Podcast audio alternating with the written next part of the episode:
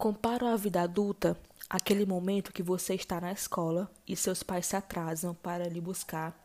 Então, automaticamente você pensa que eles esqueceram de você e você vai ficar ali para sempre. É óbvio que alguém iria lhe buscar. Foi somente um susto de uma criança ansiosa. Na vida adulta, você é esquecido e você precisa sempre dar um jeito de ser lembrado, ou na vida pessoal ou na vida profissional. E sempre encontrar um jeito de sair de qualquer lugar que você não esteja confortável. A metáfora ser deixado na escola pode ser traduzido para problemas no trabalho, problemas com o namorado, com amigos, no restaurante, com o vizinho. Quando se é criança, são seus pais que resolvem os problemas, mas quando é adulto, é você por você mesmo. O máximo que você pode fazer é pedir uma sugestão, uma ideia, uma opinião.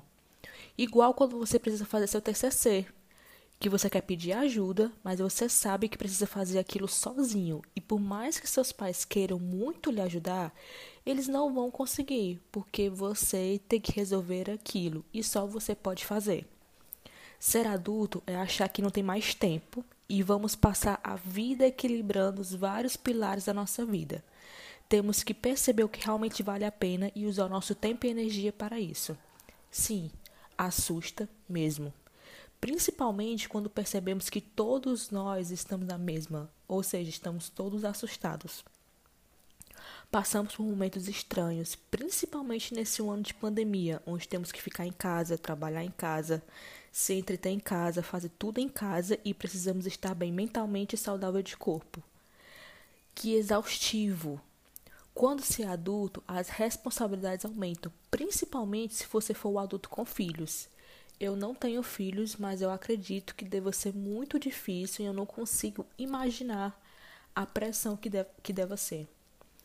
E os relacionamentos mudam. Meus amigos da escola não são meus amigos de agora. Os amigos da faculdade não são meus amigos de agora. Meus gostos mudaram, minha visão de mundo mudou e muda de acordo com as nossas experiências, com o repertório de tudo que a gente lê e das pessoas com quem a gente convive. E isso vale para todo mundo. E sim, a ansiedade vem e claro que estamos ansiosos. Quem não está, levanta a mão a pessoa que não está ansioso nesse momento. Quem não estiver, me diga o que você está fazendo, porque eu quero fazer o que você está fazendo. Todos os adultos passam por altos e baixos em níveis diferentes de acordo com a sua vida. Precisamos, nesse momento, nos ajudar e conversar com outras pessoas para percebermos isso. Esse foi a reflexão de hoje, o episódio de hoje. Siga o podcast no Instagram, arroba podcast. Obrigada pela companhia e até o próximo episódio.